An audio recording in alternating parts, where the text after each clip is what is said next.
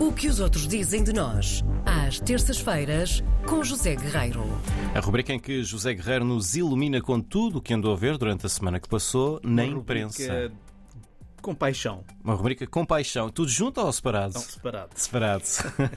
Ainda a puxar ali aos heróis do mar, de há Ainda. pouco. Até Ora. porque vamos falar de uma heroína. Ah, é? Ela não é do mar, é da terra, é do mar. É, é, É de todo lado. Chama-se Marisa. A Marisa? fadista. A Ah, nossa fadista, Marisa, uma grande senhora, também ela, a paixão do fado, digamos assim. Ela, ela esteve por estes dias no Festival de Fado de Madrid e deu uma entrevista muito bonita ao El País. Eh, o jornal escreve que começa por escrever que foi difícil para Marisa ser Marisa.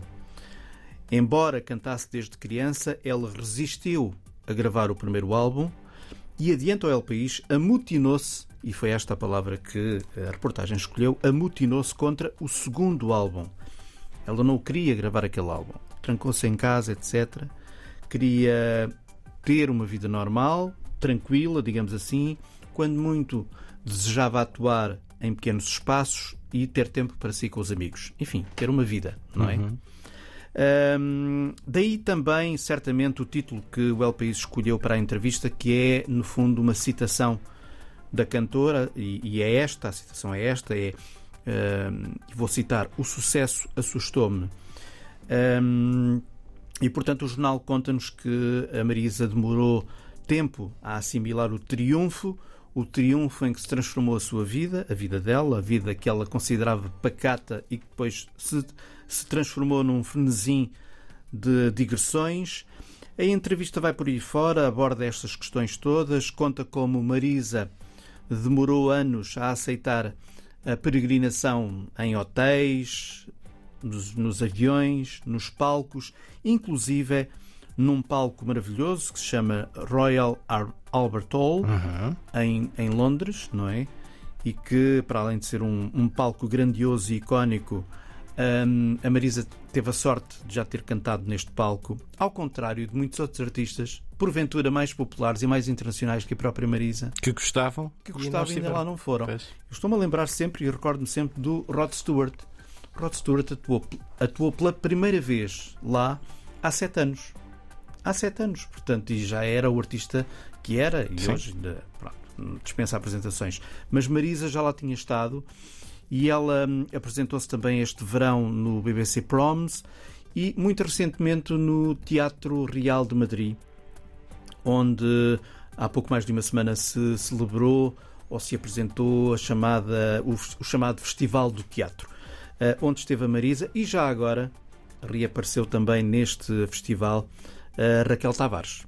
Pronto, Tu está conta, de volta? conta, conta ao jornal. Não sei se está de volta, mas ela reapareceu lá. Eu tinha ouvido que ela estava com vontade de voltar a, a cantar. Ah, agora, João, claro que nesta altura os ouvintes estão a pensar, então, mas será que a Marisa é assim uma artista completamente angustiada e de mal com a vida? Nem pensar, nada disso.